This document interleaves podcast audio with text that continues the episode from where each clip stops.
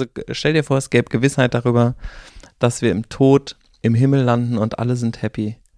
Wie nice dann das äh, Leben wäre, weil man keine Angst mehr davor haben müsste zu sterben und irgendwas zu schaffen in der Zeit. Man könnte ja sagen, ach so, ich gehe sozusagen von Planet Erde, gehe ich dann auf Planet äh, Himmel. Da ist, bin ich dann in einem anderen Zustand. Ich weiß genau, wie das aussieht. Ich glaube, das ist ja so die große Angst vor dieser, äh, dieser Unkontrolle, dass wir nicht wissen, was auf uns zukommt.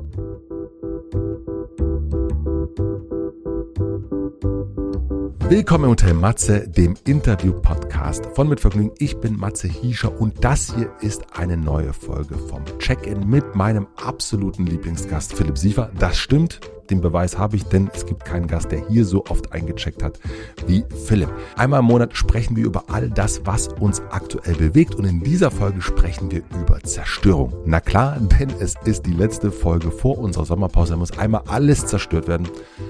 Aber keine Sorge, wir machen danach weiter. Also wir zerstören einmal alles, sprechen, warum Zerstörung eigentlich auch was Schönes sein kann, sprechen aber auch, wann Zerstörung sehr, sehr zerstörerisch sein kann. Und dann, wir werden nicht Philipp und Matze, geht es darum, wie man es aus der Zerstörung herausschaffen kann. Wie kann eine Heilung gelingen? Darüber sprechen wir in dieser Folge und wie kann man Brücken bauen? Dazu erzählt Philipp eine fantastische Geschichte. Ich glaube, ihr könnt euch sehr, sehr freuen. Das gibt es jetzt hier im Hotel Matze. Ich wünsche euch viel Vergnügen beim Check-in mit Philipp und mit mir.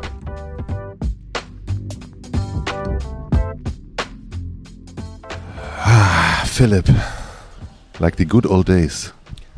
Draußen, windig. Nee, du bist noch zu leise vor allen Dingen, oder? Ich bin noch nicht an. Jetzt. The good old days, SD-Karte vergessen. Good old days, SD-Karte Und Knopf verloren. nicht gegessen. Anne will, wir müssen leider nochmal aufnehmen. Es tut mir leid. Ach, wie schön, wir sitzen draußen.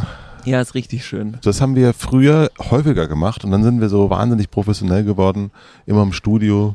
Früher mit, äh, auch mit Bier und äh, Zigaretten, Ja, so in der Sturm- und Drangphase. in der wilden Stimme Damals, als wir jung waren, vor drei Jahren. Und jetzt sitzen wir endlich mal wieder hier, machen wir so ein bisschen auf cool, direkt vorm Studio sitzen wir hier und gucken mal, was Ohne hier heute- Maske. ohne Maske, was hier so passiert, was hier für Menschen gleich vorbeikommen. Wir sind gespannt. Ja, Wie geht's dir? äh, super. Richtig super. Du siehst Man auch, du siehst schon auch, viel äh, angeguckt auch, ne? du siehst richtig, richtig gut aus. Und es ist unsere Sommerfolge auch ein bisschen. Wir haben danach Sommerpause. Ah, stimmt. Meine Güte. Ah. Sommerpause. Juni ist mein Lieblingsmonat. Juni Hast ist, du eben gesagt? Juni ist sowas von, da bin ich, ich weiß auch nicht, was da los ist, kosmisch oder so, keine Ahnung, aber da bin ich immer so richtig gut drauf. Das ist ein bisschen Massephase, glaube ich, im Juni. Ich Ja. finde, da pumpen auch die, die Bäume pumpen so, alles ist rausgepumpt, die Natur, alles steht so, alles ist so, alles ist da. Alles ist da, alles kommt wieder, was zerstört worden ist, pumpt sich nochmal richtig auf, es ist äh, satt, genau, es ist alles so richtig, yes! Ja. ja, bis dann wieder der Herbst kommt und der Winter und alles wieder Dann platt fällt macht. alles wieder in sich zusammen und es wird ekelhaft. Wir wollen heute ein bisschen über Zerstörung sprechen und vielleicht auch ein bisschen Heilung. Wir gucken mal, wo wir, wo wir rauskommen. Und ich habe mich gefragt, in welchen Momenten bist du selbstzerstörerisch? Uh. Ähm. Ich glaube jetzt nicht mehr so viel. Also früher war das, äh, war das eher was so. Ich habe das ja auch nicht so, äh, das war ja keine Absicht, sondern es war eher so aus Versehen. So aus Versehen zu viel gemacht und dann zu viel getrunken und dann wieder zu viel gemacht und dann zu viel geraucht und dann so ein bisschen ähm, zu viel einfach von auch den Sachen, die einem nicht so gut tun und nicht so richtig die Grenzen gekannt. Und das ist, glaube ich, so da reingemündet. Aber ähm, nicht absichtlich, was ja auch, also was heißt das, ne? Das kann natürlich auch einfach eine Prädisposition sein oder ähm, ja, viel selbstzerstörerisches Handeln ist wahrscheinlich eher nicht absichtlich. Es wirkt aber manchmal so, ne? Ich glaube auch, also Selbstzerstörung ist ja auch eine Art von Ohnmachtsbewältigung und eine Mangelbewältigung. Das ist auch, das, das, wenn man, wenn es sich gegen sich selbst richtet, wobei da glaube ich nochmal der Unterschied ist, wie äh, das eine ist ja so ein bisschen auch gesellschaftlich anerkannt, wenn es um Alkohol geht und so weiter und so fort. Und das andere Ja, ist und ja zu viel arbeiten oder irgendwie Zu viel nicht arbeiten da sein, genau, sich Und so das eine- fertig machen. und dann aber irgendwann gar nicht mehr so sehr sich aussuchen können, ob man das jetzt eigentlich noch gern macht oder nicht. Also das ja, hat, ist man noch ist man noch Herr über äh, die eigene Zerstörung oder nicht? Ja, das ist ja so ein, äh, aber so ein Normalzustand dann eigentlich, ne? Dass man sich eigentlich, oft begeben wir uns ja in Situationen, in denen wir uns so langsam selbst zerstören, uns gar nicht so richtig merken, uns aber eigentlich vollkommen in Ordnung ist, dass man halt irgendeinen Job macht oder irgendwelche Sachen so machen muss. Ja. Ähm, und dass die einen fertig machen, gehört irgendwie so ein bisschen dazu, weil das ja zum Leben dazugehört, sich irgendwie kaputt zu machen. Ja. Ja, und ich glaube, ähm, das dachte ich auch sehr lange. Jetzt glaube ich nicht, dass das äh, noch dazu gehört, sondern also ja, das ist natürlich auch eine privilegierte Position, in der ähm, man das jetzt nicht mehr, in der man sich ein bisschen mehr aussuchen kann auch oder in der man die Wahl hat. Aber ich glaube nicht, dass, dass das mit Privileg zu tun hat. Also, da bin ich mir sogar sicher, aber die. Ähm, aber also die, die, ich glaube, das eine, also da, da geht es um, um zwei Sachen. Das eine ist, ähm, es, hat, es ist keine Privilegfrage, ob du dich ähm, mit Alkohol, Drogen und so weiter und so fort, äh, wenn du auf dem Bau bist oder hart körperlich arbeiten musst, das ist, das ist, ähm, und da muss ja auch nicht sein, dass es irgendwie, äh, meine ich gar nicht gut oder schlecht oder irgendwas, aber das kann eine Form von Privileg sein, dass du es dir leisten kannst, das vielleicht nicht tun zu müssen, wenn du es nicht machen willst. Mhm. Aber ähm, äh, Alkohol trinken oder nicht ist keine Form von Privileg, würde ich behaupten. Oder nicht Privileg? Ich glaube schon, weil das ja auch eine Suchtfrage ist und ähm, die Möglichkeit zu haben, darüber hinwegzukommen, also es ist jetzt sehr spezifisch, aber ähm, ne, nicht alkoholkrank zu sein oder sich davon zu heilen oder heilen zu lassen, ist auch ein Privileg, würde ich sagen. Also das hört sich, das hört sich ja immer so, ähm, für weiße Männer hört sich Privileg ja immer so an wie etwas, was man eigentlich nicht verdient hat, obwohl man doch dafür so hart gearbeitet hat. Aber ähm, alles, was wir erreichen, ist ein Privileg, so wie Karma oder so. Mhm. Weißt du, dass man sich, man baut sich sowas auf und je toller es wird, desto mehr Privilegien hat man auch automatisch. Die sind aber ja nichts Schlechtes. Du kannst ja auch für was Gutes einsetzen und so. Man sollte sich dessen, glaube ich, eher nur bewusst sein, dass das was ist, was man sich jetzt vielleicht erarbeitet hat, aber es ist auch etwas, was man hat, mit dem man jetzt irgendwie umgehen kann. Ähm, und das ist das eigentlich nur, was das beschreibt. So, weiß nicht, wenn du jetzt einen Marathon laufen kannst, hast du auch das Privileg, äh, körperlich sehr fit zu sein. Das ist, ähm, das ist schön. Ja. Ähm, und das ist aber auch ein Privileg, nämlich es gibt ja auch Leute, die sind nicht so fit ähm, und die haben das Privileg nicht. Jetzt kannst du sagen, ja, die trainieren ja auch nicht so viel wie ich. Und kannst du sagen, ja, die haben auch nicht so viel Zeit oder bla bla bla. Ähm, und am Ende ist das alles ähm, Privilegien. Das ist so aber das Art, ist Privileg, ja. genau. Also aber es ist nichts Böses. Äh, Privilegien sind ja nichts Böses. Genau, ein Privileg ist auch nicht immer unbedingt, ich bin weiß, ich bin, äh, äh, ich bin äh, cis, ich bin äh, wohlhabend, das muss das gar nicht dann immer sein. Also das schließt du jetzt Also das- nicht mit ein. Nee, nee, das gehört natürlich dazu irgendwie, aber das, ähm, das sind ja alles so, ähm, das sind ja eben diese Intersektionen Ja. des Privilegs oder eben auch des Nicht-Privilegs. Und dann gibt es ja welche, die kann man sich erarbeiten, dann gibt es ja auch welche, da kannst nichts dran ändern. Die sind einfach strukturell ähm, versperrt für dich. Also Genau, aber es ist, wenn du dir zum Beispiel sowas, wenn wir bei Alkoholsucht bleiben, wenn du dir sowas anguckst wie AA, also anonyme Alkoholiker, Mhm. dann sind ja, dort siehst du ja wirklich, äh, dass es nicht eine Form von äh, Finanzen ist, das ist ja das sehr, sehr Faszinierende, finde ich, an, an dieser ja, Organisation, ähm, dass das alles, es gibt- oh, ja keine Hierarchien in irgendeiner Form und du triffst bei AA, so wie ich es kenne, ja wirklich eine komplette Schicht. Also du triffst da den Superstar äh, und Ja, genauso, du triffst alle sozusagen. Und das ist, ja, deswegen bin ich total fasziniert davon, wie die das äh, aufgebaut haben, wie die Ich das auch hinkriegen. Das total. ist unglaublich. Ähm, komplett un, ohne Führung, weltweites Netzwerk, ähm, komplett ohne Geld. Es ist einfach unglaublich. Also, dass da auch noch nicht geschafft worden ist, das noch mehr aufzubauen in andere Bereiche, ist ähm, in andere Suchtbereiche, nehmen wir jetzt Arbeit zum Beispiel, ist eigentlich ein äh, wäre aber ganz geil. Wäre total geil, absolut. Wäre total super. Ähm, genau, aber so, äh, äh, das meine ich, deswegen ist, äh, so meine ich das mit Privileg. Okay, aber haben wir dann, ähm, haben wir, haben wir auch Gutes verstanden. Update. Haben wir verstanden. Gut, haben wir verstanden. Gut. ähm, ja, meine Zerstörungsfrage. Was war denn deine Lieblingszerstörung in letzter Zeit? Meine Lieblingszerstörung in letzter Zeit. Gab es äh, mal eine gute? Also war mal was dabei, wo du gedacht hast, ah ja, das war jetzt, das war schön. ich finde ja Zerstörung erstmal überhaupt nichts Schlechtes.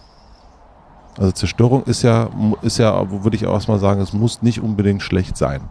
So, Zerstörung ist ja auch, ähm, Störung ist ist okay. Also man kann ja Sachen irgendwie stören und auch zerstören, die man nicht mehr braucht.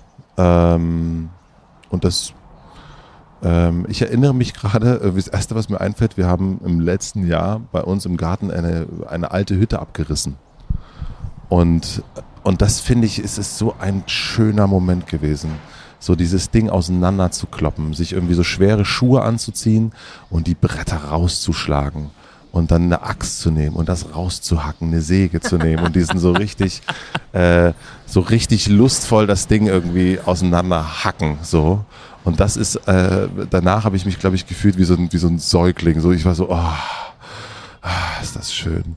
Ich so frei. Das ist eine Zerstörung, die ich wirklich Oh, die habe ich, da merke ich richtig, wenn ich dran denke, da gehe ich jetzt nochmal dahin innerlich und bin gleich nochmal entspannt. Das hat mir richtig, richtig Spaß gemacht. Das hört sich gut an. Ja. Mache ich auch viel zu selten, merke ich gerade. Ich müsste mal wieder so eine Hütte auseinanderkloppen. Aufbauen ist wahrscheinlich so was ähnliches, oder?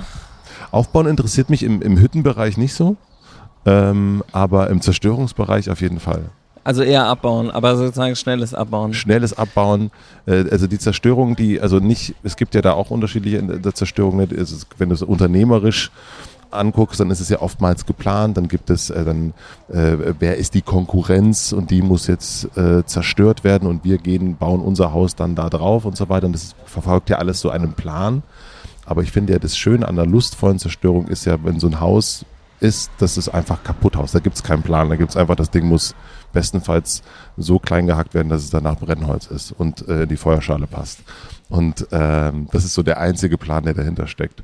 Und das mag ich daran. Also ich mag eine Zerstörung, äh, die, die keinen Plan, äh, die keine Strategie verfolgt, die sich nicht so am, das mag, genau, das finde ich gut. Aber wenn Zerstörung, da sind wir schon mittendrin, äh, einen, ähm, eine, so, so einen Strategieplan verfolgt, dann finde ich, dann ist es irgendwie, dann, dann, dann, dann merke ich, da gehen meine Schultern hoch, wenn ich dran denke. Sowas wie jetzt ein Angriffskrieg gegen die Ukraine zum Beispiel. So, unbedingt, so wenn du sowas nimmst, aber du kannst es auch geschäftlich nehmen. Äh, du kannst es auch, also das sind ja, ähm, wir haben Zerstörung ja immer. Zerstörung ist ja auch kosmisch. Teil des Kapitalismus? Teil des Kapitalismus, nee, aber auch äh, Teil des Universums. Ne? Ähm, also das hm. ist, wir lieben, also es ist, alles ist, jedes Jahr wird die Natur, also sozusagen die Bäume, geht wieder runter, fängt es wieder an. Das ist ja sozusagen, wir leben in einem Kreislauf aus Zerstörung und wieder Neuanfang. Chaos, daraus entsteht wieder etwas Neues. Ähm, bestimmt sind Physiker äh, innen jetzt hier, die zuhören, die können noch was über das Universum erzählen, aber ich, ich nicht. Aber äh, die Zerstörung ist ja eine, ähm, es ist in uns ich, drin. Für mich wäre das jetzt eher so, also wenn ein Baum seine Blätter abwirft, zerstört er sich ja nicht, sondern dann ähm, ist er ja eher im Fluss mhm. mit, dann ist er nicht, also wenn ich den fälle, dann würde ich sagen, dann würdest dann, dann, so würdest du definieren Zerstörung. Eher ja. Mhm. Zerstörung. Mhm. Aber äh, wenn er dem Kreislauf folgt, würde ich sagen, dann ist alles okay. Während so ein Urknall äh, natürlich äh, so ein äh, Meteorit, der so voll das war. Das ist schon eine ordentliche. Das ist eine Art, äh, ordentliche Zerstörung. Zerstörung ja. ja. Das ist schon ordentlich was am Arsch. Und dann ja aber auch, wenn, wenn. Aber auch so zufällig. Zerstörung ist ja schon sowas Zielgerichtetes. Ja. Also das finde ich ist auch so, also das bekannteste Zerstörungsvideo ist vielleicht das von Rezo irgendwie gewesen, ne? die Zerstörung der CDU. Mhm. Da ging es ja ganz, also das war ja sozusagen, äh, was wird getan und wer. Ähm, und das war die Ansage und das ist dann auch daraus erfolgt oder so, das ist dann so durchgeführt worden. Und ich glaube, das ist so, auch wenn du sagst, die Hütte, Zerstörung, dann ist die Hütte danach in der Feuerschale das ist, glaube ich, das, was ich äh, spannend finde an dem Thema. Nämlich, es gibt ja viele, ähm, gerade jetzt in unserer politischen Debatte oder auch in unserer Instagram, naja, die ist ja dann noch sehr politisch geworden, äh, Debatte, ähm, gibt es ja jetzt dann auch unterschiedliche Meinungen dazu, wie sehr man etwas zerstören darf und ob das so, nämlich, ich finde äh, Zerstörung auch super, wenn man diese Hütte macht und wenn man seine eigene Hütte kaputt macht. Ja. Aber dieses ähm, sich zusammenzutun, um etwas zu zerstören, ähm, das ist eigentlich gar nicht besser, als wenn sich irgendwie ein großer Konzern sich überlegt, diesen kleinen ähm, Keim da, den kaufe ich und wenn ich den nicht kaufen kann, dann zerstöre ich den. Ja. So tickt ja unsere Wirtschaft äh, sehr oft. Ähm, und das machen wir jetzt aber gerade auch ähm, nicht nur top-down, so wie es früher war, sondern wir machen das jetzt auch bottom-up über Social Media und zerstören ähm, Menschen ähm, und Menschenleben und Perspektiven. Ähm, und manchmal ist es ja auch, und ich frage mich, das ist ja so, Darf man denn mit allen reden? Und die Antwort ist ja ganz klar nein. Mit Nazis darf man nicht reden. Aber ähm, mit allen anderen haben wir ja eigentlich uns dann geeinigt, darf man reden. Und mit denen muss man sogar reden und irgendwie kommunizieren. Und das ist ja gerade nicht, ähm, nicht gegeben, sondern da sind wir schon auf so einem sehr zerstörerischen Pfad. Ähm, und das zerstört mich, äh, stört mich. Das äh, zerstört dich ja. mich gerade nicht. Was meinst du denn, woher diese Lust der Zerstörung kommt? Also wir erleben das ja gerade wirklich in, den, in großem Ausmaß in der Welt. In der großen, großen Welt, also da reden wir jetzt auch von der Umwelt. Ähm, wir erleben das aber auch in der, ja. in der äh, Businesswelt. Mikro, wir, Makro, überall. Überall ist Zerstörung angesagt. Und wir haben ja erst gesagt, diese, die Selbstzerstörung kommt eigentlich immer aus einer Ohnmacht heraus. Ähm, dass das irgendwie etwas ist, ich fühle mich ohnmächtig, ich, ich weiß nicht, was ich tun soll, ich betäube mich. Und in dieser Betäubung findet eine Selbstzerstörung statt, wenn die zu viel wird. Mhm. Und und jetzt frage ich mich, woher li woran liegt das, dass äh, die, die, Weltordnung, äh, wie wir sie kennen, so zerstört wird? Äh, und ja auch, das muss man auch sagen, bewusst und geplant. Das ist ja nicht äh, zufällig, sondern du hast es auch schon gesagt, das ist nicht, das, ne, oder es erfolgt einer, ja teilweise auch wirklich einer Strategie. Was denkst du, wer das kommt? Also ich muss die ganze Zeit, ich kann, äh, ich bin richtig heiß drauf, es jetzt zu droppen. Ähm, die, ähm, ich habe mich die letzten Tage ein bisschen mit Star Wars beschäftigt, wegen eines sehr wichtigen Termines. Da, ähm, zu dem ähm, Termin kommen wir aber noch. Zu dem Termin kommen wir noch, aber das Zitat von Yoda mhm. ähm, ist äh, wahnsinnig passend, nämlich ähm, aus Angst wird Wut, aus Wut wird Hass und Hass erzeugt Leiden. Ähm, und mhm. das ist ja so ein bisschen die Kette äh, der Zerstörung. Das ist, hat sehr viel mit Angst zu tun. Ne? Wir haben ja Angst, dass, äh, dass wir sterben. Und äh, wenn unsere Umwelt uns nicht mehr aushalten kann, weil wir sie kaputt gemacht haben, ähm, dann sterben wir alle. Und das ist ja so ein bisschen auch die, das Narrativ von, ähm, ja, von, von vielen Klimaschützenden und so, ähm, dass es einfach super gefährlich ist, dass wir so Extinction Rebellion, ne? das ist ja so, wir haben Angst vor der Ausrottung. Aber aus dieser Angst entsteht eben auch äh, Wut und dann sind ja die Autofahrer total sauer, ne? Ähm, die Autofahrenden.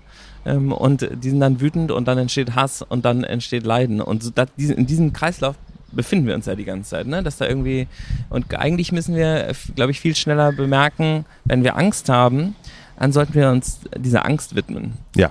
Und nicht ähm, dann überlegen, wer ist jetzt daran schuld und wütend auf jemand anders sein, sondern es ist total wichtig, sich dieser, sich seiner eigenen Angst zu stellen und mit dieser Angst zu sein und okay damit zu sein, auch Angst zu haben das ist total, also für mich ist das eine der krassesten Entdeckungen der letzten Jahre, dass es okay ist. Ich meine, in unserem ersten Podcast haben wir über Panikattacken geredet, das ist Todesangst ähm, zusammengefasst. Und dieser Angst mehr Platz zu geben, ähm, gibt mir die Möglichkeit, nicht wütend zu werden. Und diese Angst auch äh, als das zu sehen, was es auch Oder sein kann. sein zu müssen, übrigens. Ich kann ja. ja trotzdem wütend sein, aber ich werde nicht mehr wütend, weil ich so eine Angst habe und bin dann aus einem ganz falschen Grund eigentlich wütend, ähm, sondern ich kann dann, kann dann was anderes sagen, kann das Gefühl teilen, dann gibt's was, entsteht was ganz anderes, als wenn ich Angst habe und dann von Wut direkt zu Hass springe und irgendjemand anderen volle Kanne in die Pfanne kloppe, weil ich so Angst davor habe. Weil ich Angst vor vielleicht was ganz anderem habe. Ja klar. Ja, also genau. ich meine, ähm, die, nehmen wir jetzt Finn Kliman, der da wirklich Scheiße gebaut hat und so, das will ich gar nicht in Frage stellen. Da gab's jetzt, da regen sich die Leute ja auf, ne, manche. Ähm, die, die kommentieren, die Leute, die Kommentare im Internet schreiben, regen sich, regen sich darüber auf. die Leute, die nicht, die schreiben keine Kommentare. Das ist ein komisches Missverhältnis auch so ein bisschen. Ne? Ähm, ich glaube, dass da einfach auch die Angst herrscht, auch betrogen zu werden. Also es ist ja so, wenn du, ähm, wenn du jetzt, wenn du an jemanden geglaubt hast und der macht was anderes als das, was du dir gewünscht hast, das willst du ja nicht. Das ist ja, wenn ich in meiner Beziehung betrogen werde von meiner Partnerin, dann ähm, das will ich ja nicht, dass mir das passiert. Dann bin ich ja sauer auf die. Mhm. Ähm, aber äh, in Wirklichkeit habe ich ja Angst, dass sie mich verlässt und dass sie vielleicht jemand anderen besser findet. Und das Ähm, heißt für dich so eine Angst, die wir haben vor solchen Dingen, dass, ich, dass wir betrogen werden könnten, äh, in ganz anderen Kontexten, die kann dazu führen, dass wir sagen, dann sehen wir jemanden, der das offensichtlich gemacht hat und dann Ja. können wir es dort abladen und sagen, Volle Kanne. Dann geht so die ganze, weißt du, wir fühlen uns ja auch, es ist ja eine Zeit, in der wir die ganze Zeit das Gefühl haben, beschissen zu werden.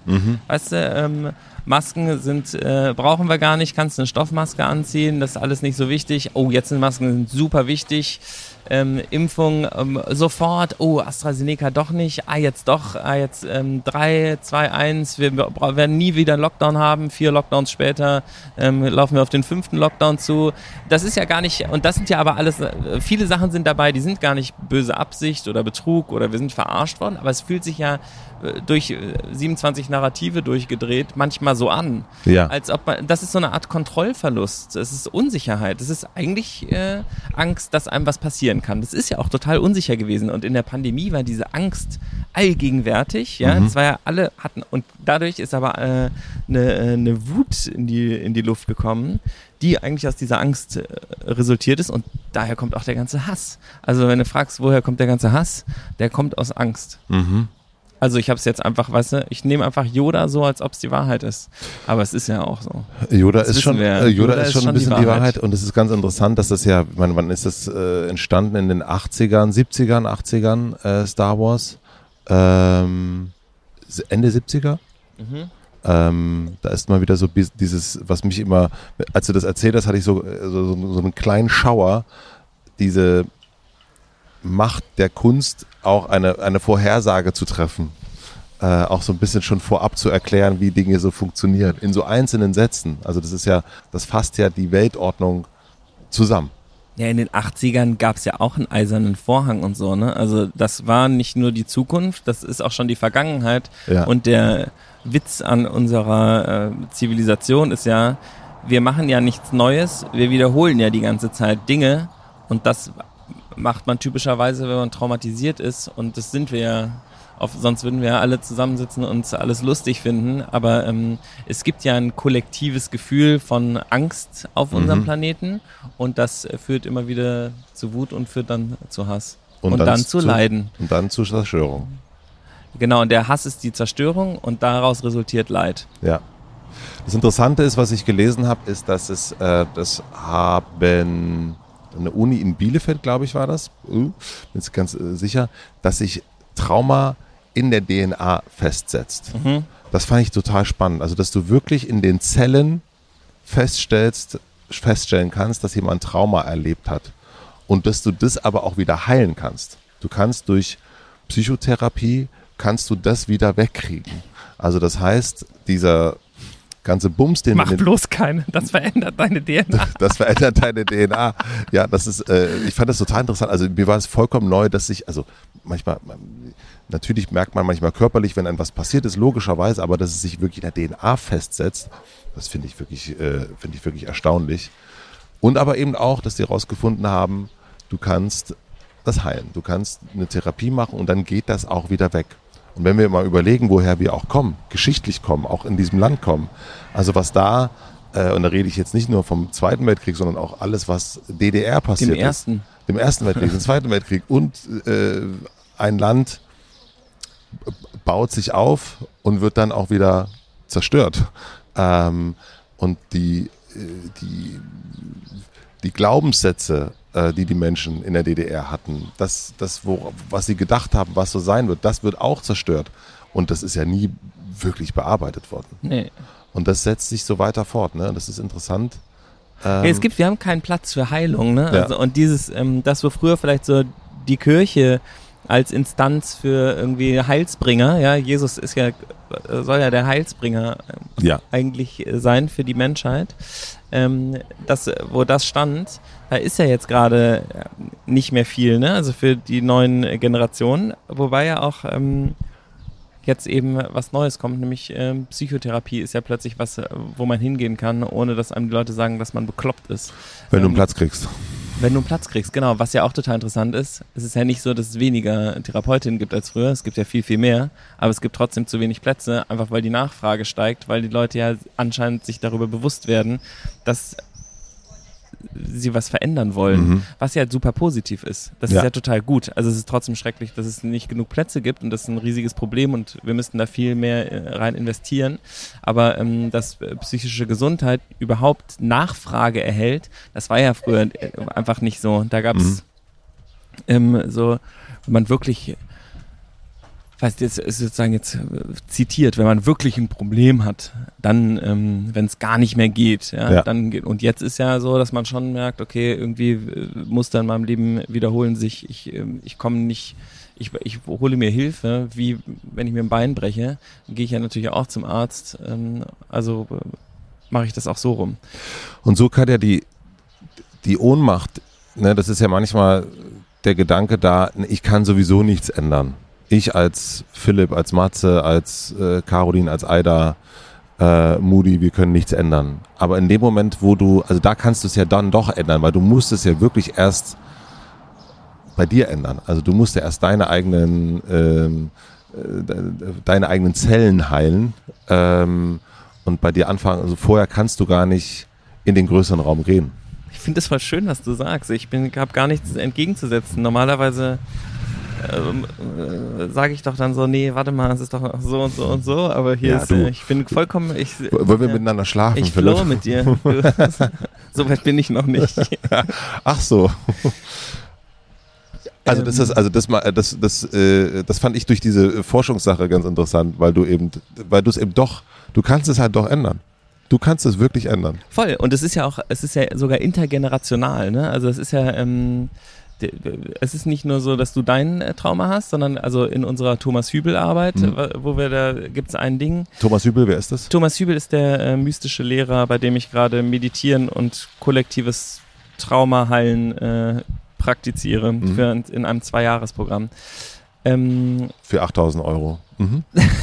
ja, aber das sind ähm, auch 80 Workshop-Tage, also es ist 100 Euro pro Workshop-Tag. Bettina ist teurer, muss man ganz klar sagen. Aber die hat ja auch bei dem gelernt, deswegen.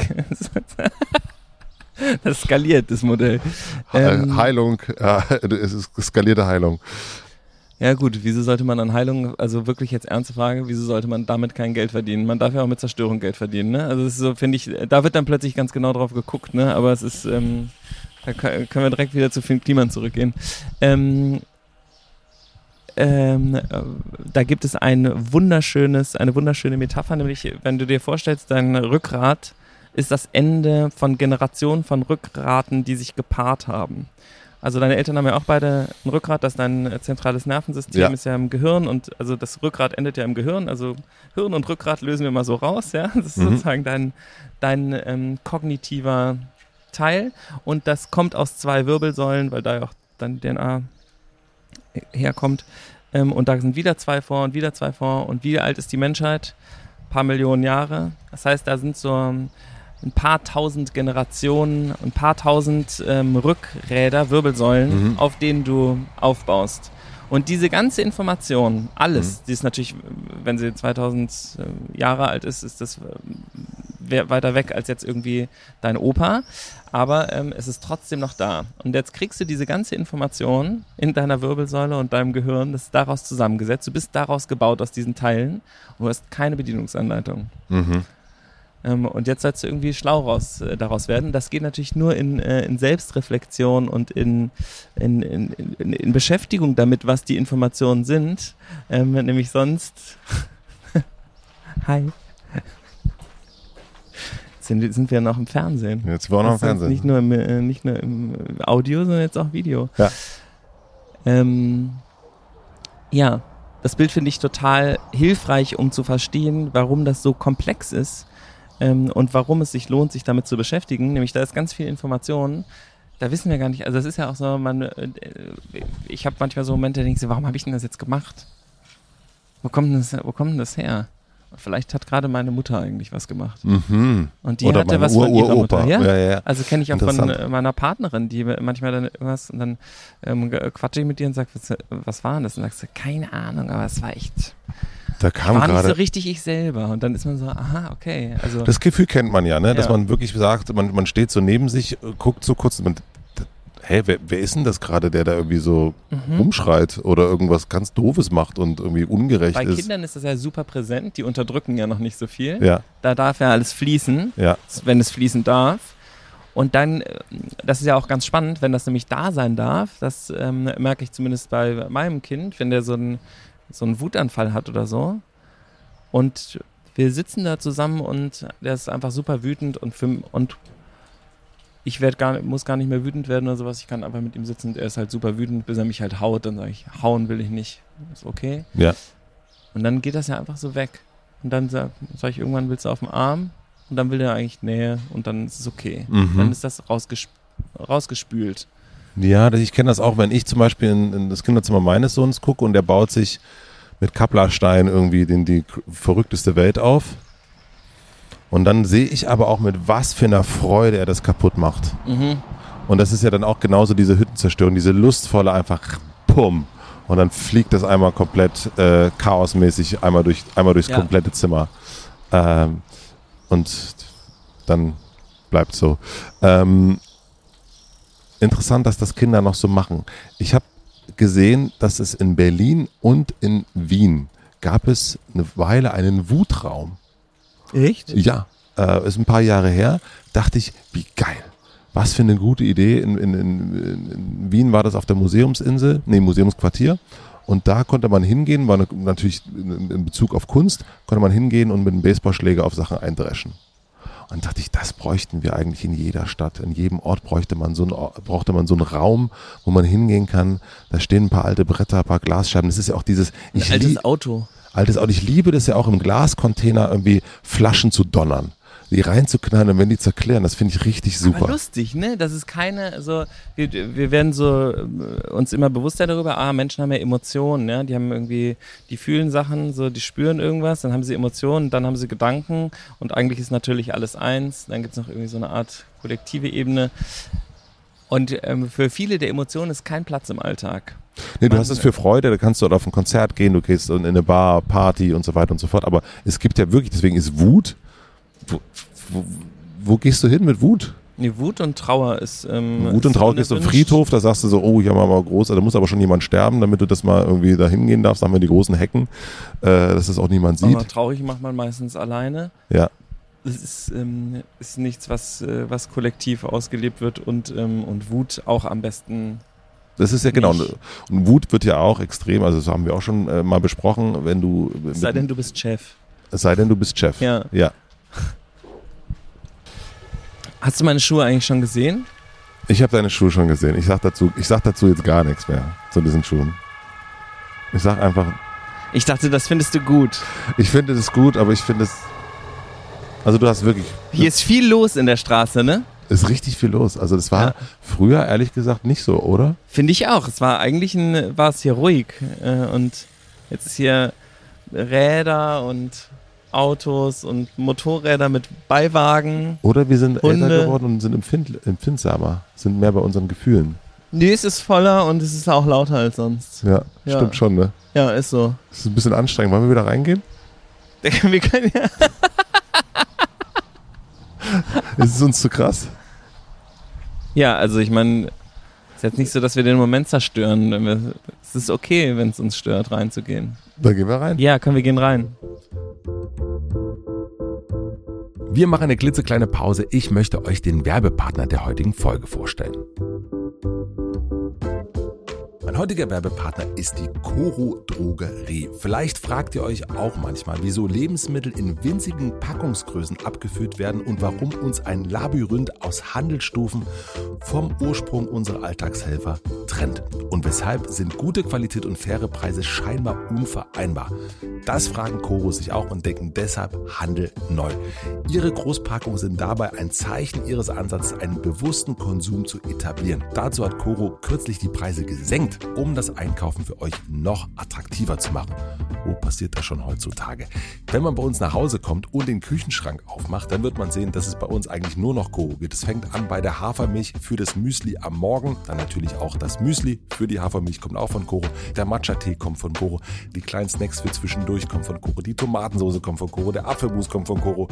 Und dann, wenn wir abends auf dem Sofa sitzen und noch ein bisschen snacken wollen, dann kommen die Snacks auch von Koro. Eigentlich ist unsere Küche eine Koro-Drogerie, wenn man mal ehrlich ist. Und wenn ihr Lust habt, dass es bei euch genauso aussieht oder vielleicht auch ein bisschen kleiner, ihr könnt euch das ja aussuchen, dann benutzt den Gutscheincode HOTELMATZE. Das wird alles groß geschrieben. Dann bekommt ihr nämlich 5% Rabatt auf das gesamte Sortiment von Koro. Und dieses gesamte Sortiment ist sehr, sehr groß. Den Link und den Code findet ihr wie immer auch in den Shownotes. Vielen Dank an meinen tollen Werbepartner Koro Drogerie für die Unterstützung. Aha. So, jetzt gehe ich hier rein. Jetzt bin ich schon drin. Hey Matze, wo bist du? Komm, komm rein. Hier ist es schon viel besser. Hier halt's noch ein bisschen. Aber gleich gehen wir. Jetzt gehen wir gleich zu Angelos wunderschönen Schallschutzelementen. Oh, Leute, da ist es für euch auch angenehmer. Das, das klingt da nicht mehr so Oh, rauschig, das ne? ist aber schön. Ein Ruhig. Ort der Ruhe. Ja. Ähm, bringt mich Heilung, weil du erst gesagt hast, Religion gibt's nicht mehr. Kirche gibt's nicht mehr. Ja, das ist natürlich jetzt. Also oder äh, spielt nicht mehr so eine große Rolle. Aber was auch zur Heilung, habe ich auch gelesen, ähm, ist Beten Ja.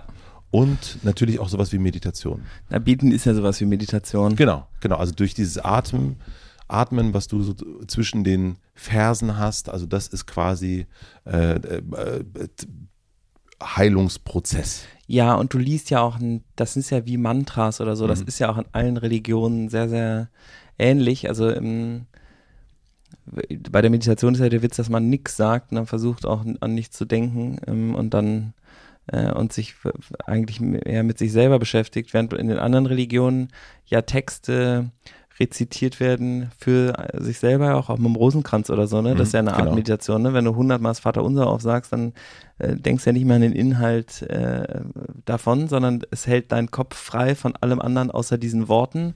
Allerdings sind da ja immer noch diese Worte. Also das ist so, deswegen ist Einatmen, Ausatmen ist, ähm, ist natürlich wertfreier als irgendwie Gott, unser Schöpfer, der Allmächtige. Hilft aber auch manchmal. Ähm, kann helfen, ja. Kann ja auch ein gutes Gefühl sein, ähm, so, eine, so ein, ähm, einen ähm, allmächtigen ähm, Übersicht zu wissen, der auf einen aufpasst. Also das Genau. ist so, ähm, ja, das ist schon, Ich könnte, es wäre eigentlich, es wäre äh, schön, wenn, wenn es Gewissheit gäbe, nämlich dann müsste man selber, dann wäre man nicht mehr so verantwortlich dafür, jetzt irgendwie sich selbst retten zu müssen, wenn es ganz sicher ist, dass, ähm, dass am Ende alles geil wird. Also stell dir vor, es gäbe Gewissheit darüber, dass wir im Tod im, äh, im Himmel landen und alle sind happy. wenn diese Gewissheit, Es wäre sozusagen 100 Prozent. Es ist komplett safe. Wie nice dann das äh, Leben wäre, weil man keine Angst mehr davor haben müsste zu sterben und irgendwas zu schaffen in der Zeit. Man könnte ja sagen, ach so, ich gehe sozusagen von Planet Erde, gehe ich dann auf Planet äh, Himmel und ähm, da ist, bin ich dann in einem anderen Zustand. Ich weiß genau, wie das aussieht. Ich glaube, das ist ja so die große Angst vor dieser, äh, dieser Unkontrolle, dass wir nicht wissen, was auf uns zukommt. Und deswegen versuchen wir ja, ähm, hier zu bleiben für immer und uns unsterblich zu machen in unserem Handeln. Also manche. wobei das, dieses Wissen, ich glaube, äh, das, da würde ich dir zum Beispiel dann doch widersprechen. Ähm, ähm, als ich in Indien war, da gibt es ja quasi der Hinduismus, äh, der, der, der große Superstar, der religiöse. Und da ist der große Glaube ja der Glaube an die Wiedergeburt. Und wir sind durch Indien gefahren, was ein wunder, wunderschönes Land ist. Und aber in diesem Land ist so viel Müll. Das ist ein Wahnsinn. Also da ist, und auch, äh, wenn du durch Varanasi läufst, die Leute spucken einfach irgendwo hin, das ist alles irgendwie so ein bisschen, bisschen Wumpe. Und ich habe mir das, konnte mir das nicht erklären und habe dann mit dem Inder gesprochen und der sagte, naja, wir können das doch einfach im nächsten Leben besser machen. Und da ist quasi dieses, naja, wir kommen eh wieder ähm, und es ist doch alles, dann machen wir es halt, räumen wir einfach das Zimmer beim, bei der nächsten, beim nächsten Durchlauf auf. Und deswegen gibt es da, also so, das hat er mir erklärt, das war jetzt wirklich eine Single-Story. ähm, das ist eine repräsentative Umfrage von einer Person durchgeführt. eine repräsentative Umfrage. Aber das ist, leuchtete mir so ein bisschen ein in dem Moment, wo ich dachte, okay. Ja, wenn es Sinn macht, dann reicht es auch, eine Person zu fragen. Ja, habe ich jetzt auch gerade gemerkt. Meine Güte. Ja. Ich finde das schön. Ist doch okay. Ich, kann ich will deine Illusion da jetzt auch nicht zerstören, dass das. Äh, und ich wollte deine Zerstör deine, deine Wut, äh, deine Wut, doch deine Wut will ich zerstören. Nein, ich will deinen dein Glaube daran auch nicht zerstören, dass wenn man wüsste, dass alles gut werden würde, dass man dann auch. Das ist schon okay. Also ähm, das wäre vielleicht sogar eher erhellend, weil ich ja auch nicht weiß, ob das so ist. Ja, das eher, also genau. Mein, ich habe ich hab zumindest, ich hab zumindest äh, eine Umfrage mit einer Person gemacht. Du hast mit keiner gesprochen. Ja. Also von daher Und ist dir scheint es nicht einzuleuchten. Deswegen habe ich sozusagen meine Umfrage ist äh, so, da, mein Gegenüber sagt, das stimmt nicht. Das sehe ich anders. dann war's, dann war's das jetzt mit dieser These. Also das ist dies kann ich auflösen. Ne? Was ich ganz schön fand. Ähm, In so der Charité gibt es übrigens auch so eine Forschung. Der Master Adli hat auch ein Buch darüber geschrieben, ähm, mit Fokus auf geflüchtete Menschen, ähm, wo sich dieses äh, Trauma ähm, der Flucht vererbt über, also intergenerationales äh, Trauma ist das. Ich weiß nicht, wie das heißt, aber äh, kann ich nochmal raussuchen. Das ist auf jeden Fall richtig äh, faszinierende Forschung, ähm, was da, was dabei rauskommt und auch was total viele Sachen erklärt, warum man in bestimmten Situationen sich irgendwie verhält und man merkt dann, ah, okay, krass. Lass uns mal, also wir haben ja quasi äh, Zerstörung, wir haben jetzt auch mal geguckt, Heilung passiert eigentlich äh, in, in erster Linie, kann eine Zerstörung auch aufhören oder die, diese Wut aufhören, wenn man sagt, okay, ich begebe mich selbst in eine Selbstheilung. Und dann, erst dann, wenn das stattgefunden hat, kann es auch in den größeren Raum geben. Mhm. Ich fand es ganz schön, du hast mir eine Geschichte erzählt. Ähm, ist auch Work in Progress, ne? Man muss sich jetzt nicht in, in eine dunkle Höhle setzen und Natürlich. aber sich damit zu beschäftigen, ist schon äh also und diese Aufgabe hat jeder und jede im Grunde, also oder kann sich diese Aufgabe nehmen und, und auch äh, meditieren gehört dazu, beten gehört dazu. Wir sollten das, das, gesellschaftlich äh, so verankern, dass auch jede dazu die, die Chance hat, irgendwie das zu machen und das wäre irgendwie gut, glaube ich, wenn, ja, aber voll, das wäre richtig gut aber wenn es dann weitergeht, wenn man sagt, okay, wir gucken jetzt, da ist jetzt, ähm, wie, wie schafft man es denn, Brücken zu bauen? Weil das geht ja, also dieses Zerstören ist ja auch immer etwas, ich oder wir gegen das. Und Störung an sich ist ja nichts Schlechtes. Das haben wir am Anfang schon gesagt. Störung, wenn, wenn alte Systeme äh, nicht mehr funktionieren und, und uns eigentlich kaputt machen, dann äh, macht kaputt, was euch kaputt macht, ne? um, äh, äh, um, um die Tonsteine Scherben zu zitieren.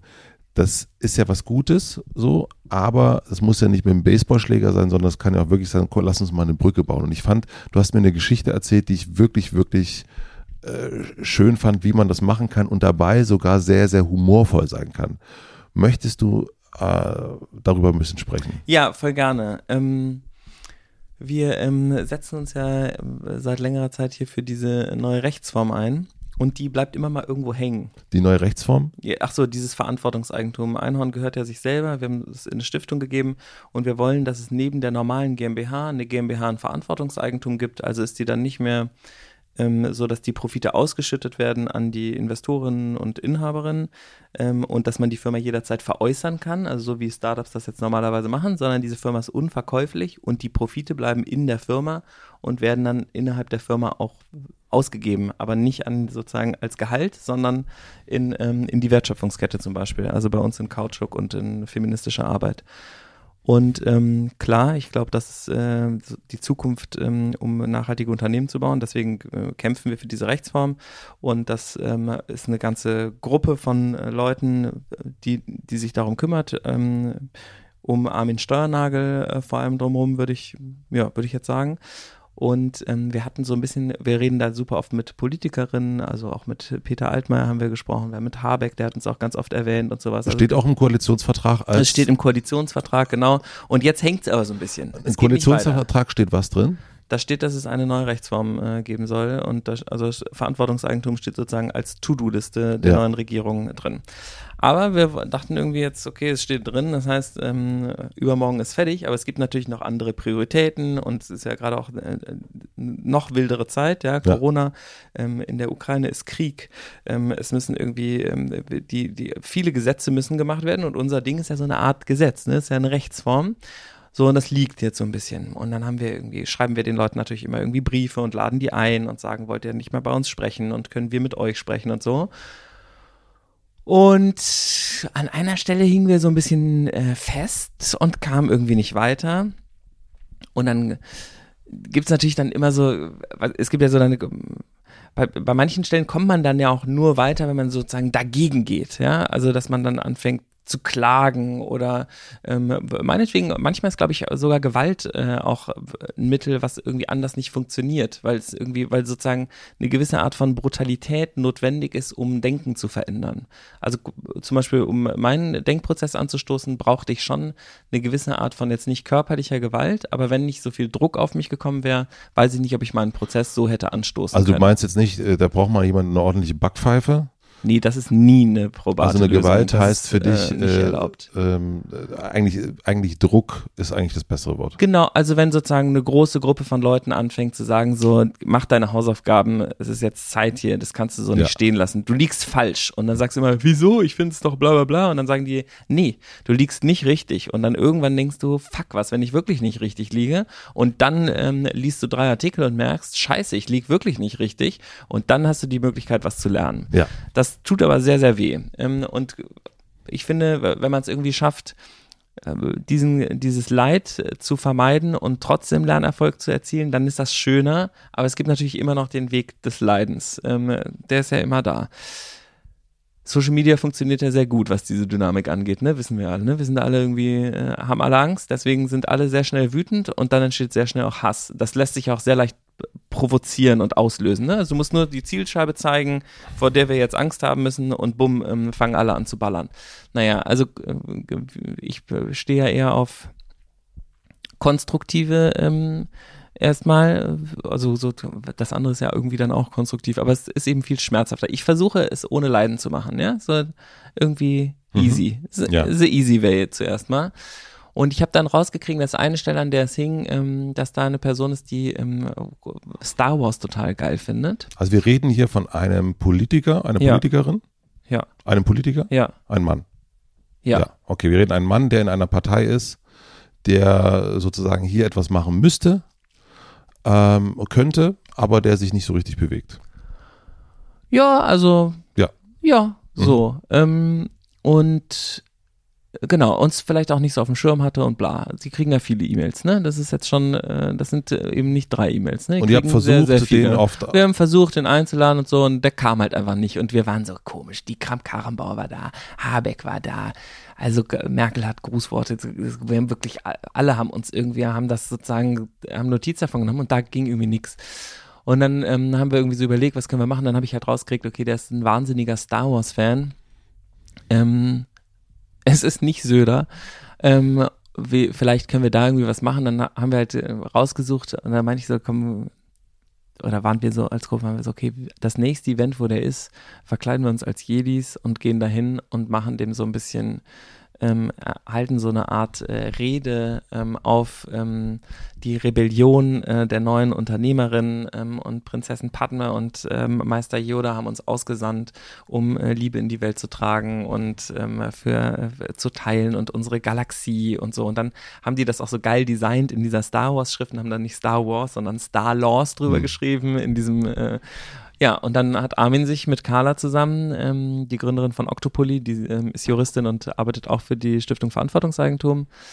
Ähm, genau, dann sind die dahin und haben, Haben sich verkleidet? haben sich verkleidet als Jedi und sind den ganzen Tag in diesem Jedi-Kostüm und haben den halt gesucht und dann mit ihm gesprochen und er hat sich total gefreut. Also die hatten dann echt einen guten Talk. Der hat den dann natürlich, das ist ja auch, bei Peter Altmaier haben wir uns ja verkleidet als, ähm, als die alte Rechtsform. Da haben wir, uns, haben wir gesagt, die GmbH ist 120 Jahre alt. Ja. Dann haben wir uns alle so ein Cutaway angezogen und sozusagen die, ähm, der, das heißt ja auch Rechtskleid, ne? Den GmbH ist ein Rechtskleid. Dann haben wir sozusagen die Kleider von vor 120 Jahren und haben gesagt, Wunderbar. wir brauchen ein neues Rechtskleid. und diesmal halt als Jedi verkleidet. Und ich muss sagen, der Peter Altmaier hat sich auch so gefreut, uns zu sehen, in dem, weil wir wussten, dass er halt ein Literaturfable hat und dass er geschichtlich sehr, sehr versiert ist. Das ist ja ein total gebildeter Mann. Man kann jetzt mit vielen Entscheidungen, die er getroffen hat, nicht einverstanden sein. Finde ich auch, dass da viele Sachen falsch sind. Trotzdem ist das ja immer noch ein Mensch, der sich für Sachen interessiert und den manchmal da abzuholen darzustellen, wo er eben ist und Mhm. irgendwie eine Visualität herzustellen. Das finde ich gut. Also das ist ja auch, das fordert einen ja dann, manchmal ist es ja auch schwierig, sich eine konstruktive Lösung auszudenken, auf die andere Leute dann ansprechen, aber das ist ja was, was wir total gerne machen.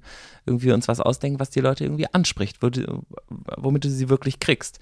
Und er war auf jeden Fall ähm, schwer begeistert. Ich habe dann ein paar Fotos geschickt bekommen äh, von Armin, so ungefähr Mission accomplished. Also er weiß jetzt, wer wir sind und es war auch so ein bisschen noch die Idee, ähm, dass wenn er jetzt Star Wars guckt und die Edi sieht, denkt er auf jeden Fall immer an unsere Rechtsform. Das haben wir ihm gehörig versaut.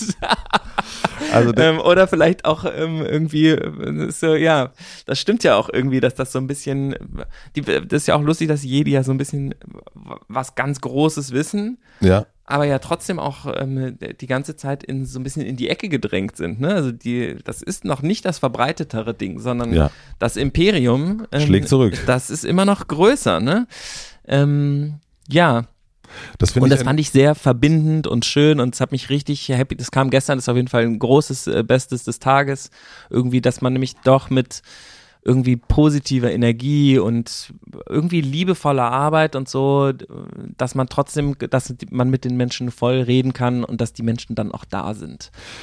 Das fand ich geil. ich glaube, wenn man sich so fragt, ähm, also das, hier geht es ja auch wirklich nochmal, hier geht es um eine Störung, hier geht es nicht um die Zerstörung von allen anderen, ne? Mhm. hier geht es trotzdem sagen, wir möchten eine Störung des Systems und wir möchten durch diese Störung eine, etwas Neues hinzufügen. Ähm, Mhm. Und das ist bei uns zum Beispiel mit Vergnügen, habe ich auch schon ein paar Mal gesagt, auch immer ein Punkt gewesen, sagen, wir möchten nicht anfangen und andere Stadtmagazine zerstören oder irgendwas oder Häuser abreißen und kaputt hauen zu Feuerholz machen, sondern wir wollten gerne einfach ein Häuschen daneben stellen und finden das auch total gut und was alle anderen machen und wir machen es eben ein bisschen anders, unser Haus ein bisschen anders gestaltet und fertig. Und ich glaube, wenn man in diesen Zerstörungsmodus kommt, ob das online ist, ob das persönlich ist, äh, in, einem, in einem persönlichen Gespräch, da zu gucken, erstmal nicht davon, nicht darüber nachzudenken, wie kann ich diese Person oder das Haus oder die Organisation zerstören, sondern wie kann ich etwas hinzufügen. Wenn man damit anfängt, äh, glaube ich, ist da ganz viel getan. Und das nächste ist eben zu gucken, wie kann ich mich aber auch verbinden. Also äh, ist ja wirklich die Arbeit zu machen, sich zu überlegen, okay, die Person, die eigentlich nicht reagiert, äh, die irgendwie, ja, da findet man das ja auch doof, dass die nicht reagiert. Habe ich mir so viel Mühe gegeben, habe drei E-Mails geschrieben, versucht Intros zu machen, der meldet sich einfach nicht. Wie blöd ist denn das? Ist ja auch wieder Angst, ne? Ist- Angst, nicht gesehen zu werden in seinem Bedürfnis, Angst, nicht gehört zu werden. Und dann wird man wütend und dann ähm, kommt der Hass. Und das ist aber dann ja eben, und dann äh, kommt eben auch die Verletzung. Nämlich, das führt ja eben nicht dazu, dass man eine Verbindung erreicht, sondern es führt ja eigentlich zu einer äh, Disconnection, Genau. Und das einer ist, Entbindung. und sich dann Nee, dahin zu der Entbindung nicht, nein. äh, äh, aber dann äh, sozusagen über den Humor und über auch ein, ein, ein Anerkennen des anderen Menschen, was der liebt und was der mag und wofür der so steht, was er sich interessiert, da so hinzugehen und zu sagen, sich auch ein bisschen lächerlich unter Umständen zu machen. Absolut. Das Ähm, ist ja auch Verletzlichkeit ähm, teilweise, ne? Zu Ja. merken, so, okay, wir, ähm, also man, man kann das natürlich auch total äh, umdeuten und sagen, ähm, ihr habt euch da ähm, sozusagen gebückt oder ähm, ihr habt euch da irgendwie den Kniefall gemacht. Aber ich finde, das ist irgendwie was, was Dialog auch ausmacht, dass man manchmal einfach die, auch vielleicht die, die Unfähigkeit der anderen einen zu sehen, erkennen muss Ja, und sich dann anders zeigen muss, um das zu tun. Und dann gibt es ja eine andere Sichtbarkeit. Also man muss sich ja nicht zweimal als Jedi verkleiden. Ähm, das ist dann gesetzt. Das ne? ist das, ist, Mhm. das ist dann durch. Und diese, das ist aber, ich merke auch, wie ich da manchmal so einen inneren Widerstand habe irgendwie und denke so, für den jetzt irgendwie machen wir jetzt hier so eine Show, ein, ähm, der hört uns ja gar nicht zu und jetzt sollen wir auch noch dafür uns extra Arbeit machen, dabei will ich doch einfach nur ich will doch was Gutes. ja, genau. Und wieso sieht das? Äh, äh. und ähm, das, äh, also ich kenne dieses Gefühl wahnsinnig gut, aber it's leading nowhere. Ja. Also das ist nämlich genau, das ist ja die Wut, die Frustration, das ist irgendwie und dann zu gucken, was ist eigentlich mein Bedürfnis und was wünsche ich mir eigentlich? Nämlich ich wünsche mir ja, dass es diese Rechtsform gibt, weil ich sicher bin, dass das zu sehr viel Gutem führen wird. Und wenn ich mich dafür ähm, als Jedi verkleiden muss und ähm, und einen Cut anziehen muss und ähm, und äh, und das ist irgendwie die Strategie dahin, dann ähm, mache ich das. Ich finde das so großartig, weil es auch dann wiederum, wenn man sich überlegt, die, die, die Frage der Wertschätzung, die Frage des Gesehenswerden, kennen wir auch als, als äh, Unternehmer, kennen wir auch ja, als wenn Partner. zu dir jemand kommt und sich als, äh, als gelber Jedi verkleidet, dann guckst du, glaube ich, auch hin und ich glaube, du fühlst dich wahrscheinlich auch dann sehr gesehen, weil du ja merkst, ach krass, jemand hat jetzt geguckt, was mich interessiert. Genau. Und das ist ja auch eine schöne, äh, eine schöne Form. Also nicht, die, nicht zu Hause zu sitzen und sagen, meine Chefin, mein Chef sieht mich nicht und ich bin so wütend und jetzt suche ich mir einen neuen Job und das, das geht ja gar nicht und oder mein, mein Partner sieht mich nicht und sich dann aber einfach sozusagen auch mal zu Hause hinzusetzen mit einem Drachenkostüm, äh, weil er einfach gerne äh, äh, Game of Thrones guckt. Das finde ich eigentlich eine ganz schöne Sache und nicht sozusagen in so eine Zerstörung, diesen, den verlasse ich jetzt oder die verlasse ich jetzt, sondern sich einfach mal richtig schön als Kalisi verkleiden. Ähm, das ist auch eine wunderbare Sache. Wow. Alter, Da gibt es natürlich auch noch Abstufungen. ähm, ähm, Achtung, Achtung. Ähm, Ja, aber ja, ja, also klar, es gibt auch einfach äh, Arschlöcher und, Ey, ähm, und so die scheiß Hippies. Arbeitgeber und so, ne? Aber ähm, wir sind so Hippies, Wahnsinn. wieso? Wir sind echt Hippies. Ja, aber ist schön. Ja, ja, love is the answer. Also ich freue mich richtig, wenn du dich äh, heute als Kalisi verkleidest, auf jeden Fall. Wie fände Stefanie das, wenn du als Kalisi zu Hause sitzen würdest? Da würde sie so ein bisschen, also die kennt Game of Thrones nicht ähm, so, und würde okay. dann so ein bisschen irritiert sagen, äh, hä? Was, äh, wa- was soll das jetzt? Schöne Nägel. Das, das ist irgendwie, das wäre irgendwie, das wäre, würde sie, glaube ich, total irritieren, ja, würde ich sagen. Okay. Als Aber- was müsstest du dich verkleiden? Als Beyoncé. Das wäre schon noch eine andere Nummer, aber das, Das wäre gut, oder? da fänd, das fände ich, glaube glaub ich, schon richtig gut, ja. Wenn ich mich so als Beyoncé verkleiden würde, irgendwie so, so eine Perücke aufsetzen würde, so hochhackige Schuhe anziehen würde und, Ach, äh, das wäre gut, ja? und, und dann so singen würde, irgendwas und so eine Tanzperformance machen würde, da würde sie auf jeden Fall, das, das, äh, das könnte mir, das, das könnte ihr gut gefallen, glaube Wann ich. ist der Geburtstag? das organisiere ich mit dir. Ja, ähm, also Dance Coach ähm, wäre eigentlich spannend, ist vielleicht auch gut für den Rücken. hochhackige Schuhe, mh, Hochhackige Schuhe schwierig. schwierig, aber äh, ich, ich, Ich kann dir da so ein paar Barfußschuhe empfehlen, Ja. die dich. Ja, ich, also ich sag mal so, Philipp, du bist ja jetzt barfuß gerade hier bei mir, äh, sitzt du hier und ich finde, dass du hast sehr schöne Barfuß. Du, deine, du hast, ich habe wirklich fürchterlich hässliche Füße, aber du hast richtig, richtig schöne Füße. Ja, ich habe da ein Agreement mit meiner Frau. Ähm, wer Sandalen trägt, Muss schön. der muss auch, ähm, der muss auch am Parmesan arbeiten, sonst geht es nicht. Ja? Die Ja. müssen so ein bisschen geölt werden und so. ja, und du hast Sonst wirklich, ist das nicht erlaubt. sonst ist das nicht erlaubt und das muss ich bei dir sagen. Also ich bleibe geschlossen. War Äh, nicht immer so. Nee, Und ähm, ist auch ein schönes Gefühl, muss ich sagen. ja. Wollen wir noch einmal den, Stinkt noch den, nicht mehr seitdem. den, den Kreis schließen? Äh? Nee, zu, äh, Ach so. äh, zu, du hast erst gesagt, du hast mich daran erinnert, dass ich habe das völlig vergessen, die Zerstörung der CDU von Rezo. Mhm. Ähm, da ist ja am Ende, gab es ein Video, hieß die Zerstörung der CDU, hat Millionen Mal geklickt und jetzt könnte man aber sagen, es hat sogar ein bisschen funktioniert, sie nicht mehr in der Regierungsverantwortung. Aber wäre es in dem Moment nicht besser, habe ich mich gerade gefragt nach unserem Gespräch, dass da am Ende etwas Konstruktives noch bei rauskommen würde? Also wenn wir uns anschauen, wie medial äh, zerstört wird, das ist ja eine mediale Zerstörung, das heißt auch so, natürlich auch ein bisschen übertrieben, ist mir auch klar. Ähm, viel, viel Arbeit, auch ein fantastisch aufgearbeitetes Video, fand ich wirklich großartig. Mhm. Ähm, Ja, das war voll gut. aber wäre es nicht sozusagen hinten raus angenehmer gewesen zu sagen, also wünschen wir, ist konstruktiver Journalismus nicht vielleicht das, was wir auch brauchen? Also wenn wir sagen, es geht ja um, eine, wir haben auch über Verantwortung geredet. Die Verantwortung liegt erstmal beim Einzelnen zu gucken, wie kann ich äh, mein Ohnmachtsgefühl, wie kann ich das bearbeiten? Dann haben wir quasi auch sind, sind in die Verbindung gegangen, Brücken bauen, aber auch wenn wir uns angucken, wie eine Art Zerstörungswille da ist noch, kann man wirklich nicht viel, viel mehr konstruktiv das Ganze Also angehen. ich fand das jetzt nicht so destruktiv. Fandst das, du nicht so? Ich fand Okay. den Titel am destruktivsten Okay. äh, an der ganzen Sache. Nämlich, Mhm.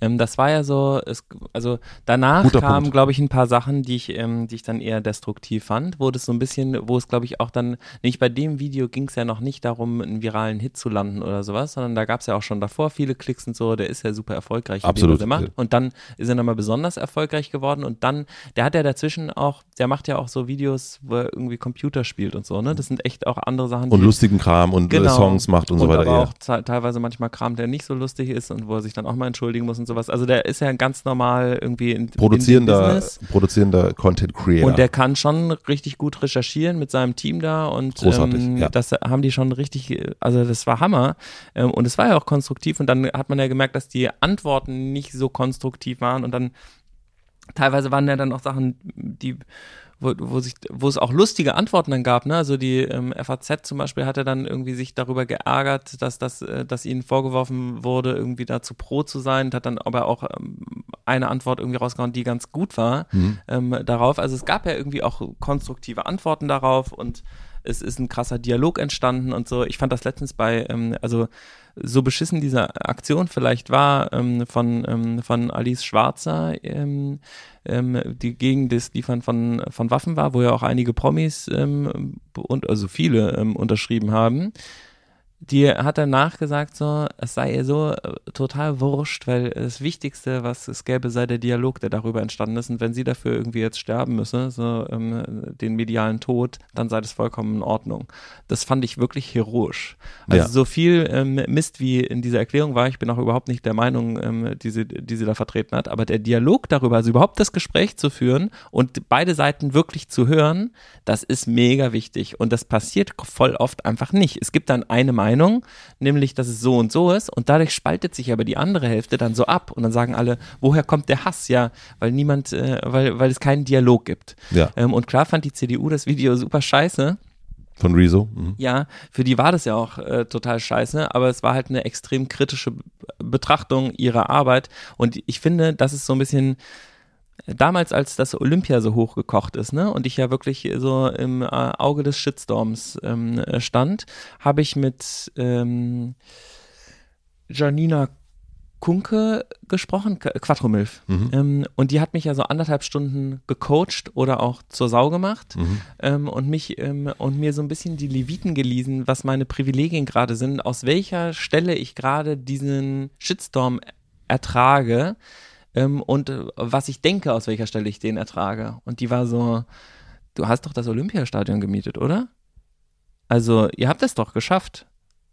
Warum regst du dich so auf? Mhm. kannst du mal locker machen, so. Ihr habt anscheinend diese Macht und jetzt müsst ihr euch dafür verantworten, dass ihr so viel Macht habt. Und das ist auch richtig, dass ihr euch dafür verantwortet. Und das kann ich nur ähm, anderen äh, geschitstormten. Es gibt natürlich auch welche, die zu Unrecht sind und so, aber ähm, wenn man ähm, Sachen macht, die sehr, sehr groß sind und sehr, sehr viel Reichweite hat und diese Person des öffentlichen Lebens dann wird und politische Arbeit macht und sowas, dann ist das das, was damit kommt. Und wenn man das nicht will und es nicht ähm, und nicht kann, dann kann man das nicht machen. Und das ist, glaube ich, so ein bisschen, das, ich habe das ja dann auch eine ganze Zeit gelassen, weil ich es nicht mehr konnte, weil es mir zu viel war, weil ich es nicht ausgehalten habe.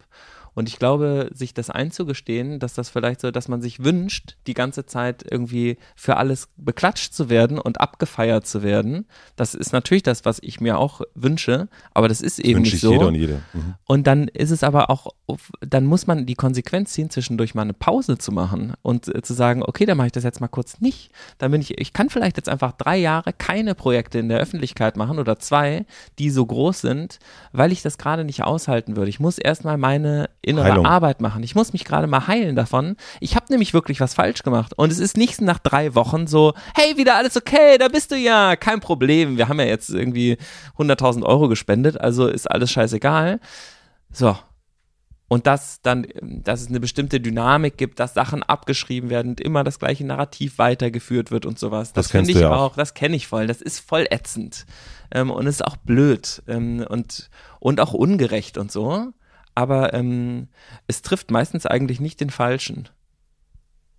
Das ist schon okay. Also ähm, es gibt da auch ungerechte Sachen, aber wenn es wirklich, wenn es wirklich super ungerecht ist, es kommt auch raus. Ja. Ja, ich glaube auch dran. Die, die Sachen, die, also es ist äh, doch irgendwie, ist doch immer alles es sei denn, wir reden jetzt über ähm, Gerichtsprozesse, wo es um Missbrauch und sowas geht und einfach die strukturelle äh, Sache nicht da ist. Und das ist sozusagen, das ist aber in meinem Fall ja nicht so gewesen. Ich bin ja strukturell nicht benachteiligt und das sind auch andere ähm, ja. große Influencer nicht. Die äh, machen da ihr Ding und die sind ja sehr, sehr frei in dem, was sie tun. Und sobald dieses Privileg eingeschränkt wird oder man irgendwie eine Grenze gezeigt kriegt, erwartet man, ähm, dass man nach zehn Minuten, oder ich habe das zumindest erwartet, eigentlich wieder voll dasteht und alle sagen, cool, er hat sich entschuldigt.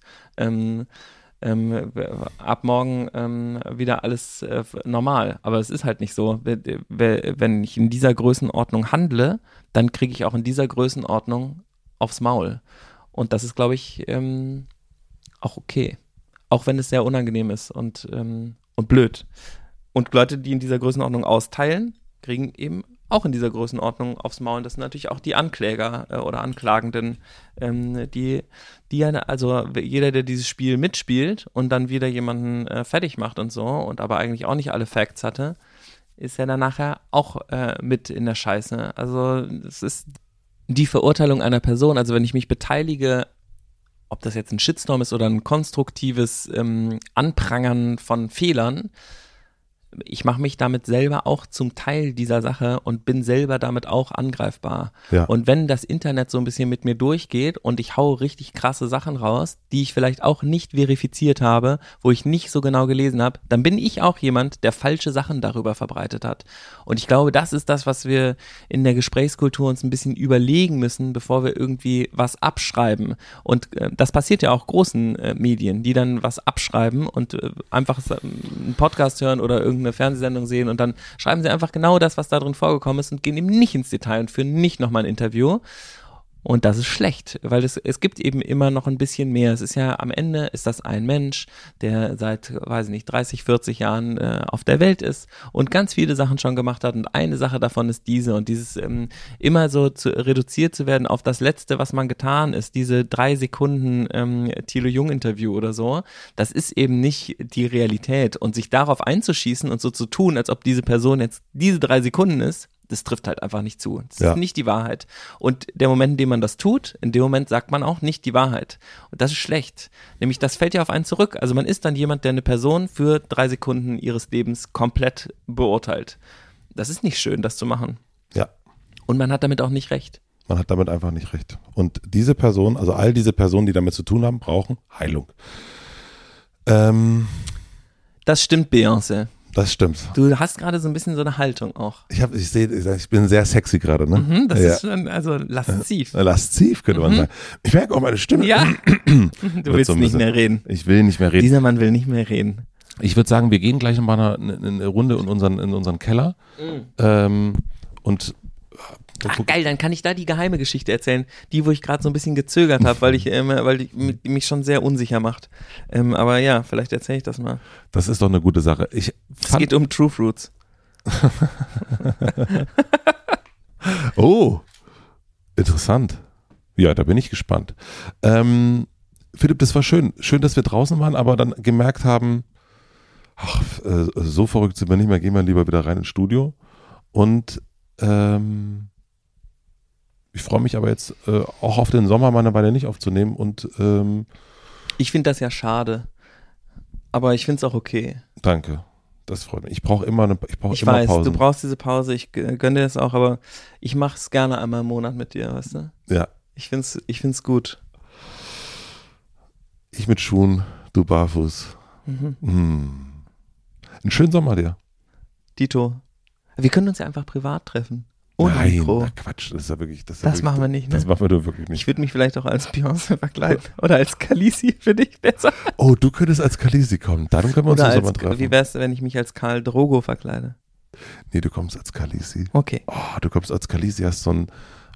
Ach, also meine, meine Güte, meine Fantasie. Als was müsste man sich verkleiden, damit man, äh, damit man dich erreicht, Matze? Das würde ich ja gerne noch wissen. Das erzähle ich dir mal in einem ganz ruhigen Moment. Gleich im Keller? Okay, bis gleich. Bis gleich. Tschüss. Schönen Sommer. Stehe auch. Euch auch. Euch auch da draußen. Seid draußen. Cremt euch schön ein mit Sonnencreme. Ja, das ist wichtig. Aber nehmt Team ohne Mikroplastik, sonst ja. geht das Meer kaputt. Ja, das ist besser. Ja. Und wenn ihr irgendwo hinfliegt, so wie ich, dann versucht es zu kompensieren. Nee, macht es auf jeden Fall. Also kompensiert's. Ja. Ja. Auf Wiedersehen. Auf Wiedersehen. Möge die Macht mit euch sein. Ja. Die Macht der Heilung. Ich bin dein Vater, Philipp.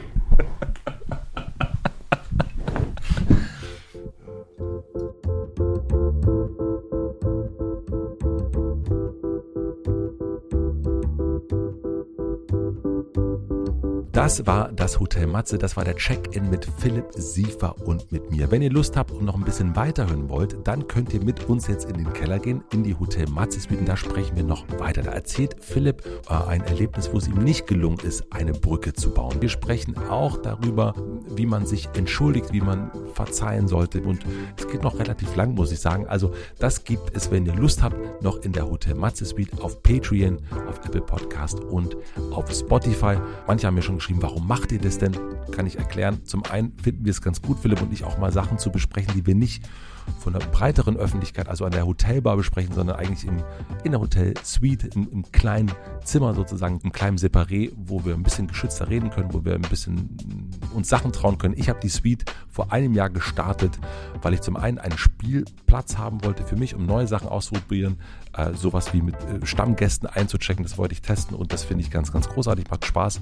Und zum anderen aber auch, weil ich es gut finde, finanziell unabhängig von Werbepartnern zu sein. Deswegen kostet die Suite auch 4,99 Euro im Monat, kann aber auch für sieben Tage getestet werden. Das gibt es in der Suite. Wenn wir uns da nicht sehen, wünsche ich euch noch einen schönen Tag, eine gute Nacht.